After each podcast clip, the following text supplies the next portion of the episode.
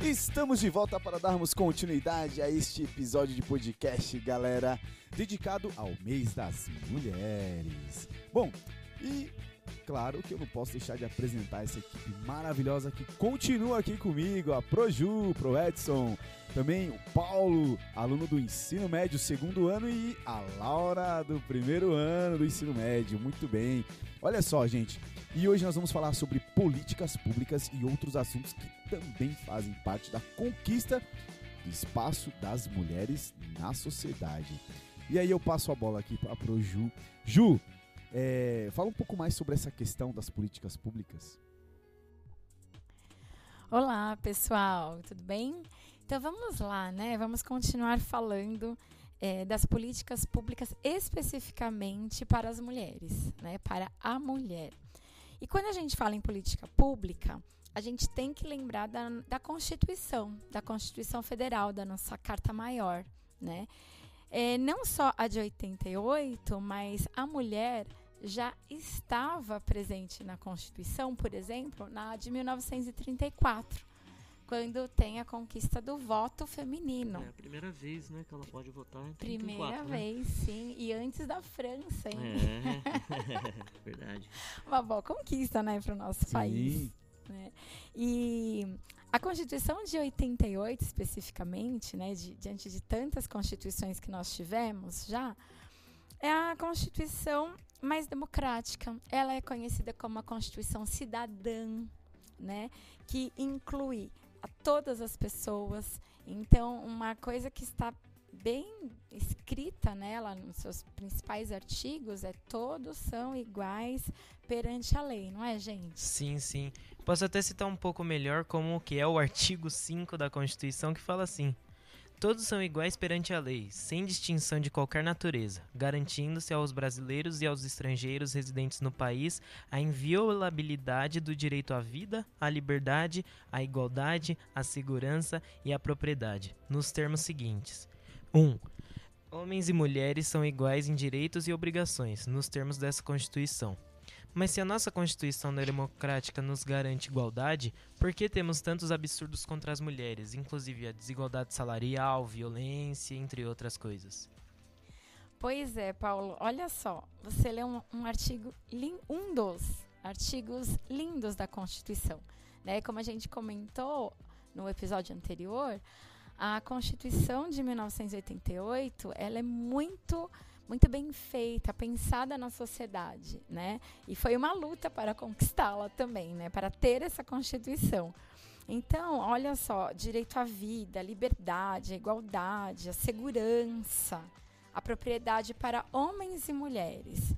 Mas daí a gente vai pensar para colocar tudo isso em prática, né, como você disse, porque ainda tem tantos absurdos, né? É justamente por falta de ação. Ou a ação ela é feita é, por etapas, né? É um processo. Sim, sim. Todas as ações da- da- das políticas públicas, elas eh, são feitas por processos. Então, por exemplo, a violência contra a mulher eh, tem aumentado, só que lá atrás nós já tínhamos a Lei Maria da Penha. E, e como política pública para garantir essa prática, que essa lei fosse colocada em prática, nós temos a Delegacia da Mulher. Nós temos o telefone 180, que é o Disque Violência. Nós temos outras, as- aqui nós temos, por exemplo, a Política Nacional de Enfrentamento à Violência contra a Mulher.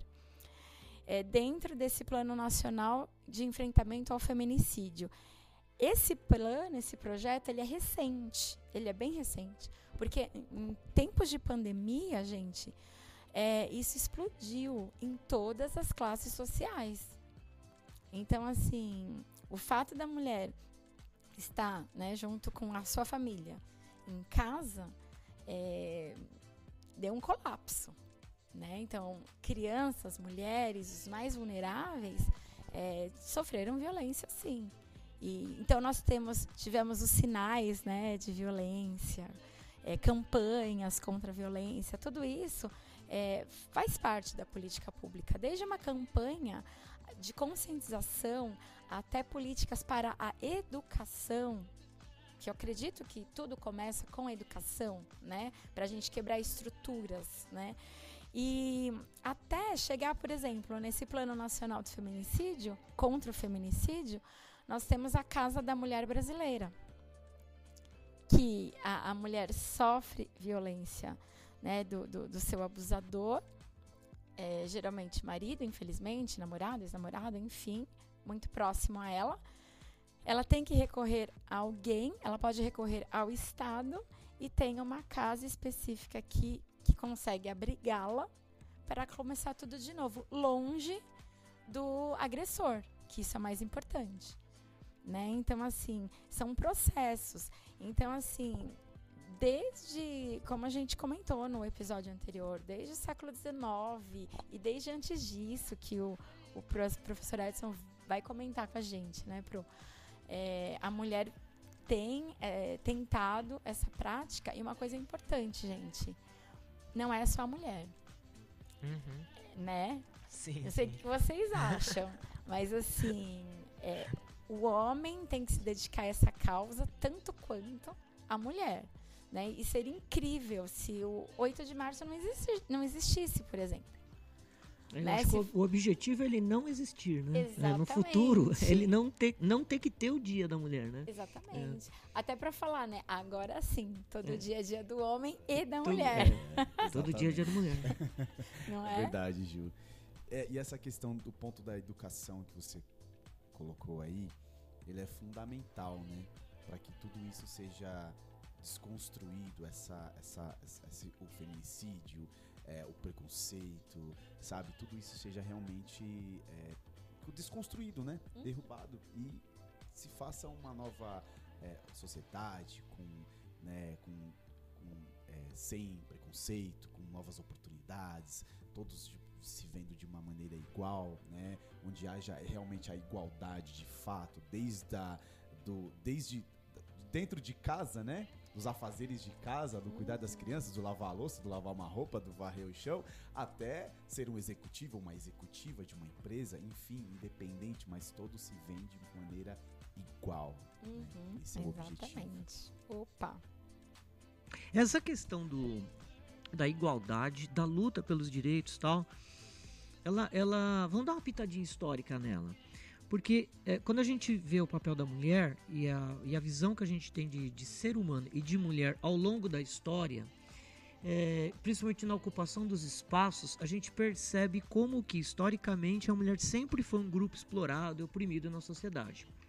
Então, por exemplo, vamos pegar, vamos dar uma pitada histórica aqui. Lá na antiguidade, na sociedade judaica, por exemplo, né, é, a mulher ela, ela não era vista como é, integralmente como um ser humano. É interessante esse aspecto, porque ela só tem valor na medida em que ela está relacionada com o homem. Então a mulher só tem valor na medida em que ela está relacionada com o pai dela, que está relacionada com o filho. Ela só tem valor na medida em que ela tem um marido. Então uma mulher que não tem filho, que é viúva, que não mora, ela não vale absolutamente nada. Ela não é um ser humano na sociedade é, judaica é, na sociedade hebraica, né, lá antes de Cristo e tal, na época de Jesus, aquela coisa toda, na antiguidade. É interessante, na a, a, a, a sociedade mais democrática, mais legal, mais é, progressista que a gente tinha na antiguidade era a grega. Mas na sociedade grega também, essa questão do espaço que a gente estava falando no, no encontro passado, né? A mulher tem o espaço é, privado, e o homem, o lugar do homem é o espaço público. A mulher conquista esse espaço público no, no século XIX, quando ela vai para o mercado de trabalho. Na Grécia, por exemplo, ela tinha um lugar que era reservado para ela, era o lugar da mulher. Era o gineceu. Ou seja, a mulher, o espaço da mulher é o espaço privado. O espaço público é do homem. Né? Ao longo do tempo, depois, por exemplo, na Idade Média, chega na Idade Média, tem um fator muito importante que é a questão religiosa. Aí ferrou de vez. né? Porque daí o espaço da mulher, ou ela é um espaço religioso, ou ela é santa, ou ela é prostituta. Ou ela ocupa um espaço santo, né, de- dentro do meio religioso, ou se não, ela está relegada ao espaço público, que é o mundo. Então ela é mundana. Né? E quem quem a mulher que tenta se rebelar contra isso, tenta falar alguma coisa, tenta se manifestar, ela é acusada de bruxa e queimada em praça pública, né? Então, todo, se você jogar um olhar sobre a história na antiguidade, na Idade Média e tal, você vai perceber que o espaço da mulher sempre foi restrito em relação ao homem e nem exatamente como ser humano ela sempre foi vista.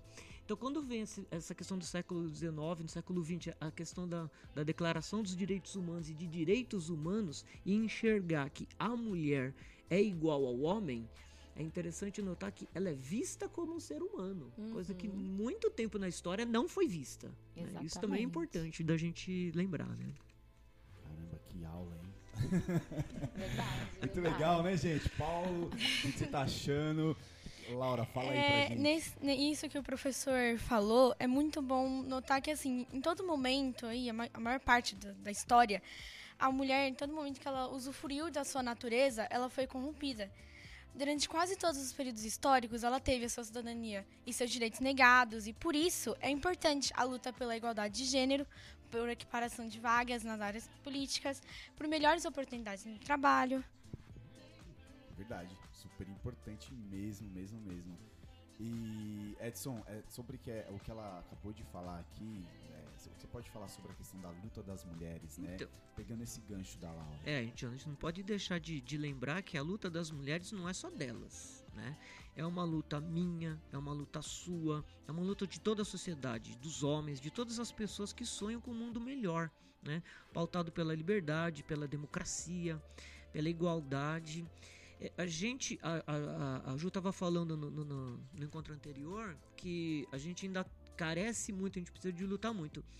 Mas se a gente pensar bem, nunca na história da humanidade nós tivemos uma situação tão avançada nesse aspecto. Verdade. Né? Verdade. Nós estamos, tipo assim, no melhor momento da história da humanidade em relação a isso. Isso não quer dizer que nós não devamos continuar a luta, né? Sim. né? Importantíssimo. E, e nunca, né? e tentar nunca retroceder. Né? Exato, Porque... não deixar retroceder, exatamente. não deixar. Tem alguns momentos na história que não. a questão é essa, a gente não pode Verdade. deixar voltar para trás, exatamente bom, gente, muito bom. Eu fico muito feliz de poder participar desse tema tão incrível, tão importante, né, de alta relevância, assim, enfim, para que a gente consiga aí é, explanar nossas ideias, a participação desses alunos incríveis, do Paulo, da Laura, poxa, muito legal. Eu mesmo. que agradeço. Muito legal, gente, essa troca de experiência, de ideias, de conhecimento histórico, né, e é, é incrível mesmo. E Ju, é, qual é a sua mensagem aqui para quem está ouvindo esse podcast agora? É, enfim, fala um pouco sobre. Enfim, fala a sua mensagem final aí pra galera, poxa. Ah, em primeiro lugar, assim, eu estou super feliz de participar, de verdade, é, com o Paulinho, com a Laura, com o Edson, com o Cris, assim, todos nós aqui. E a gente percebe que é, o que nós conversamos hoje são falas recorrentes na, no nosso colégio, né, Edson? As aulas de história, Sim. as aulas de geografia, filosofia, sociologia, né, gente? Assim, acho que a gente enxerga isso. E em nenhum momento a gente deixa de falar disso nas nossas aulas, né? É sempre pontuando como é importante a Sim. gente ter conhecimento sobre a mulher na história e nós mulheres, né, de tweets como uma mulher, é, saber os meus direitos. Sim, exatamente. E a gente, assim, como professora, o que, qual que é o meu sonho? É que essa geração deles é, sejam mais progressistas do que a minha. Sabe? A gente quebrar aquele, ainda somos os mesmos e vivemos como os nossos pais, né? Eu quero assim, Paulinho, lavando louça, tudo bem? é, assim, os meninos é, tendo essa ideia de, de, companheirismo mesmo, parceria, uhum. sabe? É, e, e quebrando as estruturas aos poucos. Eu acredito muito na educação. Eu acho que quando a gente foca assim a educação e acredita nela, uhum. eu acho que a gente tem um caminho bacana para seguir, né? E, e é, a, é a educação que a gente vai passando para a sociedade como um todo. E quem dera se todos os adolescentes, como os meninos aqui, é, tivessem essa oportunidade. A gente sabe que há outras desigualdades para a gente conversar, né? Tem, muitas, muitas, muitas. Pro Edson, e aí? Então, a minha mensagem final é, eu queria retomar uma, um detalhe assim que ficou é, durante a nossa conversa, que a gente citou ali, que o grande sonho nosso é que não existam não exista mais dia do trabalho, não exista mais dia das mulheres, que a gente não precise parar uma vez no ano para conversar e para discutir sobre isso, porque isso vai ser uma coisa obsoleta, né? O mais importante é, o Dia da Mulher, um dia ele vai ser obsoleto. A gente não vai precisar discutir sobre isso porque vai estar tá tão enraizado em nós a igualdade e, a, e uma visão democrática, igualitária e, liber, e libertária, né? que a gente não vai precisar ficar parando para discutir sobre isso. Esse é o nosso sonho uhum. e a gente convoca a, a, molecada a participar desse sonho e a é lutar por esse sonho. É isso aí. Show! Viva a igualdade, galera! Viva, Viva a igualdade! Viva! É isso aí, muito bom. Bom, eu quero agradecer, Paulo, muito obrigado por ter participado do podcast do Colégio Estoco. Eu que agradeço o convite aí. Muito bom. Laura, muito obrigado muito também. Muito obrigada. Estamos gratos demais. Ju, muito obrigado mais uma Agradeço, vez. Edson, valeu, muito obrigado, valeu. valeu mesmo. E eu quero deixar aqui o convite para as famílias que ainda não nos conhecem para entrar em contato. Venham conhecer nossas unidades 1 e 2 da educação infantil e ensino fundamental, o Estoquinho. Aqui no bairro Jardim, a unidade 3, que atende do fundamental ao médio. E em breve, galera, tem novidade por aí. Está saindo do forno a unidade 4, isso mesmo, dedicada exclusivamente para o ensino médio. Bom, não se esqueçam de seguir as páginas do Estoco no Facebook e no Instagram e fiquem ligados nas próximas novidades do Colégio Estoco. Valeu, galera! Um grande abraço e fui!